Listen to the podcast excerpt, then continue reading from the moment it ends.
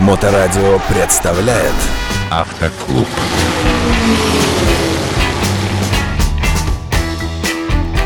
Всем добрый день. Вы слушаете Моторадио. В эфире программа «Автоклуб» и ее автор и ведущий Татьяна Ермакова. Напротив меня Татьяна. Здравствуйте, добрый день. Добрый день, всем здравствуйте. Люди не очень опытные, да иногда и опытные, порой выезжают на дорогу с опаской по самым разным причинам. Опытные водители боятся чего-то понятного, например, знают, что у них что-то просрочено, стараются как-то объезжать места, где их может остановить полиция. Но они очень опытные водители, имеющие все страховки и все подряд, они просто боятся всего на свете. Вот об этих самых страхах несколько слов, если можно, в сегодняшней программе. Тут, наверное, правильно разделить страхи и тревоги. Потому что страх – это что-то конкретное. Вы знаете, чего вы боитесь. Например, страх темноты. Я боюсь конкретно темноты. А есть общая тревога. Я чувствую какую-то тревожность. Я боюсь. Я просто боюсь сесть за руль. Почему? Я не могу понять. Мы тревожимся, у нас учащается сердцебиение, а организм понимает, что что-то происходит, еще больше себя загоняет в эту тревогу. И вот тут важно разобрать и спросить себя, а чего конкретно я боюсь? Например, я боюсь встречи с сотрудником ДПС. Почему я могу с ним бояться встречи? Что-то не в порядке с документами? Или я боюсь, что он меня оштрафует за то, чего я не нарушал, например, я не знаю правил дорожного движения. Тут можно сразу уже успокоить. Документы все вы можете проверить перед поездкой. Сразу же убираете этот момент. Второй момент – это страх самой встречи. Вот, да, бывает. Мы все боимся почему-то сотрудников ДПС, хотя они абсолютно милые люди, которые объясняют причину остановки, они обязаны просто это сделать. Обязательно спросите причину остановки. Ну, только, пожалуйста, вежливо. Не так, как мы смотрим как раз в интернете. Причина остановки. Да, они обязаны вам назвать причину остановки. Допустим, они скажут, проверка документов. Мы уже выяснили, с документами все в порядке, спокойно отдаете им все документы, они проверяют, вас отпускают. Ну, это формальность. А вот эти все рассказы про отсутствие аптечки, просроченный аспирин. Ну, в аптечке у нас сейчас нет лекарств, поэтому можно не бояться за аспирин, которого там просто нет. Там у нас одни бинты или лейкопластыри сейчас. В целом, да, они могут спросить аптечку, но они вас попросят ее показать. Они не имеют права самостоятельно идти и вскрывать там багажник, что-то смотреть, потому что это тоже называется досмотр. Ну, вот эти моменты можно спокойно тоже почитать про осмотр и досмотр, о том, что они имеют право, что не имеют права. Вы обязаны предъявить документы. Я, честно говоря, ну, ни разу не сталкивалась с тем, чтобы кто-то проверял аптечку, но если только вы вот начали с такой темы причина остановки, назовите звание четко и так далее, возможно, потребуется аптечка и огнетушитель, посмотреть его срок годности и так далее. Вот, ну, всегда помните, что юридических моментов инспектор знает больше, чем вы. Если вы будете вежливы, ну, я думаю, что так везде, и вы все знаете, что если вы вежливы с человеком, начинаете вежливое общение, с вами также вежливо общаются конечно, они изначально настороженно к вам относятся. Но когда видят, что вы адекватный человек, абсолютно меняют тон, проверяют ваши документы, отпускают. Если нарушение правил, они вам говорят пункт правил, который вы нарушили. Нарушили, соглашаетесь, да, нарушил, есть такое дело, выписывается протокол.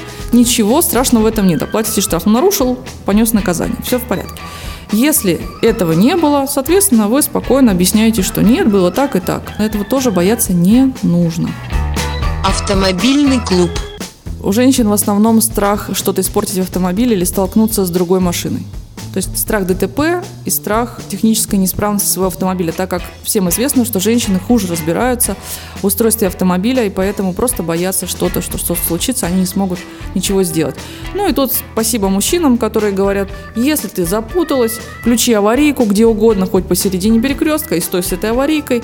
Ну, конечно, нет. Если у вас что-то случилось, вы не понимаете, что произошло, обязательно припаркуйтесь, то есть держите себя в руках, припаркуйтесь справа и спокойно уже у поребрика только выясняете, что произошло, можете позвонить, сфотографировать. Но ни в коем случае не делать это, ой, что-то случилось, резко в тормоз, аварийку и так далее. Это может привести как раз к ДТП. Ну, а так, чтобы ДТП не произошло, нужно просто чаще смотреть в зеркала и вокруг. Ехать не быстро, стараться съехать со скоростью потока. Если ну, поток идет быстро, значит и вам придется быстро. Поток медленно, и вы должны медленно ехать. То есть следить за другими машинами обязательно и контролировать ситуацию постоянно.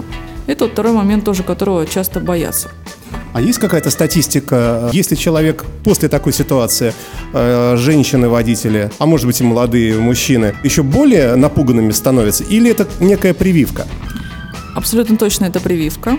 И сразу могу сказать, что после такой ситуации, если вы остаетесь в машине, вам нужно дальше ехать, нужно сначала себя успокоить, то есть последить за своим эмоциональным состоянием. Есть простой совет, это даже такой совет от йога, можно сказать. Не от меня, я не йог, но йоги советуют.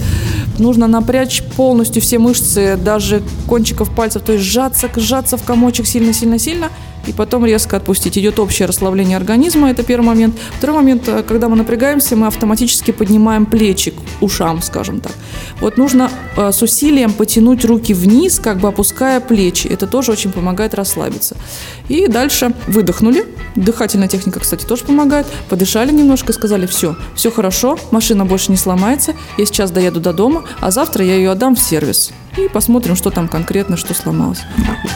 И реально помогает такая терапия? Многим, да. Ну, есть люди, которым ничего не помогает, им не успокоиться. В таком случае лучше дальше не ехать тогда. Можно вообще заказать эвакуатор. В интернете тоже сейчас полно эвакуаторов. Погрузили машину на эвакуатор, привезли ее до дома, вы не за рулем, все нормально, безопасно и спокойно ремонтируете завтра, когда вам нужно уже это, это делаете. А еще какие тревоги могут э, посещать нас с вами, молодых неопытных водителей? Чаще всего это боязнь, что кто-то что-то сделает, подрежет или что-то, и вы не сумеете среагировать. Вот часто боятся каких-то таких ситуаций, в которых он растеряется. Когда вы отработаете там 10 тысяч ситуаций, которые могут встречаться на дороге, вы уже будете знать, как поступать, и скорость реакции у вас будет быстрее, естественно. Пока вы не попадали в ситуацию, мозг говорит, лучше ничего не делай, чтобы не навредить. Ну, это в основном женский мозг. Мужской мозг говорит, срочно нажимай на газ и уезжай из этой ситуации. То есть две абсолютно разные реакции. Поэтому если вы боитесь каких-то ситуаций таких, которые могут с вами произойти от других водителей, вы должны внимательно следить за потоком и вычислять их немножко заранее. Такой водитель заранее не перестраивается. Он в последний момент включает поворотник, начинает перестроение сначала в среднюю полосу, потом в левую, потом обратно. То есть вы увидели такого шахматиста, сразу обращайте на него внимание, увеличивайте дистанцию. Дальше вы увидели просто почему-то смещается грузовик. Поворотник не включал, началось смещение.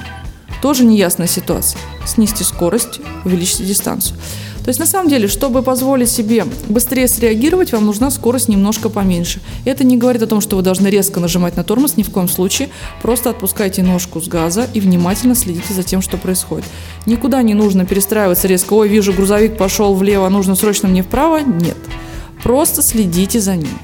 Да, бывают шустрые, бывают перестраиваются. Мы знаем, это водители быстрых машин, BMW, Audi, Mercedes, и все шустрые, молодцы, быстро ездят, они тоже рассчитывают вашу скорость для перестроения. Всегда помните, вы не уверенно едете, они едут уверенно в основном. Не мешайте им перестроиться. Вы увидели, что они начали перестраиваться. Чуть-чуть газ отпустили, дали ему перестроиться. Пускай едет, он торопится, он на быстрой машине, пускай едет. Отпустите ситуацию. Ни в коем случае не суетиться и пытаться смотреть, следить за процессом движения. То есть не то, чтобы концентрироваться, искать, кто же, кто же сейчас начнет перестраиваться, а просто следить за тем, что кто-то что-то начал делать не то, что делает поток. Потому что в целом в потоке все идут равномерно, примерно предсказуемо. Как началось какое-то непредсказуемое движение, которое вы не ожидали, следите за этой машиной, немножко увеличивайте дистанцию. Ну, это такая элементарная вещь, несложная. А какие факторы могут усиливать, что ли, э, тревогу вашу и портить настроение вам? Например, какие-то постоянно бибикающие вам водители, какой-то рядом остановившийся автомобиль, из которого несется какая-нибудь музыка, которая вам не нравится, и она очень громко играет. Что у нас распространенное на дороге, э, что может довести до большой тревоги? Совершенно верно, это сигнал. Чаще всего усиливает тревогу то, что вам сигналит. Как реагировать на то, что вам сигналит? На самом деле, может быть, это вообще не вам сигналит. Но водители, которые склонны к тревоге, к каким-то страхам, они всегда думают, о, это мне, что же мне теперь делать? Я что-то делаю не так. На самом деле вы должны себе задать вопрос, я что-то нарушаю сейчас? Я, может быть, кому-то мешаю сейчас? Я еду медленно, медленнее, чем все. Я еду неровно. Я нарушаю, там, не тронулся светофор зеленый, я не тронулся. То есть я что-то нарушаю. Если вы на этот вопрос себе ответили нет, нет, нет, тогда вы либо не реагируете на этот сигнал, либо просто не воспринимаете его, потому что у нас еще не успевает загореться зеленый, вам уже сзади сигналит. И это нормальная практика, поэтому вы спокойно говорите «сейчас, сейчас поеду». Либо вас узнали, вас любят, и вам сигналят, э, значит, вы великий и популярный. Ну да, только сигналы будут немножко другие. Когда вас приветствуют, это серия из коротких сигналов. А если вы слышите такой би продолжительный, значит, это говорит о том, что вы действительно сейчас кому-то мешаете, создаете опасность ДТП. Если вам делают так бип, это значит, что давай, ускоряйся, зеленый загорелся, то есть предупреждают. Сигналы тоже, да, бывают разные, на какие-то просто не нужно реагировать. У нас есть люди нервные с работы, на работе у человека ничего не получилось, он сел в машину, поехал, и все вымещает на дороге на соседних водителей. Поэтому не надо всегда прям обращать внимание на все сигналы. Нет. Смотрите, спрашиваете, я что-то нарушаю? Ничего не нарушаю, все в порядке. Я тронулся, сейчас поеду. Сейчас, ребята, не злитесь, я только учусь, я поехал. А значок, э, вот этот восклицательный знак там и так далее, насколько это помогает вообще? Как всегда у нас 50-50. Есть водители, которые побаиваются тех, у кого значок, а есть и начинающие водители, которые клеят 5 значков. Тогда таких точно побаиваются. Я лично буду побаиваться, если у человека везде написано «Первый день за рулем, неопытный водитель» и 5 знаков. Да, я буду подальше держаться, то есть ему будет легче перестраиваться при этом. А есть люди, которые либо сами не учились, либо учились очень давно. И они на новичках как бы отыгрываются, говоря, я-то уже давно вожу, а ты только начинаешь, учись, я тебе сейчас научу. Это так называемые учителя на дороге. Ну, такие, к сожалению, есть. Их, слава богу, не так много, но они имеются, поэтому да, могут реагировать так на вас. Автоклуб. Но большинство людей все-таки видят, если вы перестраиваете, сделаете это криво, косо восклицательный знак, то они пропустят, потому что понимают, что вы что-то не видите и, возможно, столкновение. Поэтому, да, пропускают. То есть он помогает, я советую. В завершении программы хотелось бы немножко позитива. Можно ли утверждать, что фон тревожный становится все меньше и меньше, и все это пройдет со временем? Конечно, абсолютно точно это все проходит. Потом вы забываете вообще, что тревожились. Можете спросить у своих родственников, как они начинали. Всем скажут, ой, да я ездил, мне там все сигналили, по пять раз сигналили. Примерно месяц-два каждодневной езды на работу, и вам перестанут сигналить, и вы поймете, как движется поток. Все приходит с опытом. Чтобы ездить, нужно ездить. Большое спасибо. Татьяна Ермакова, автомобильный психолог, автоинструктор в программе «Автоклуб». Спасибо вам большое. Пожалуйста, до новых встреч. Автоклуб на Моторадио.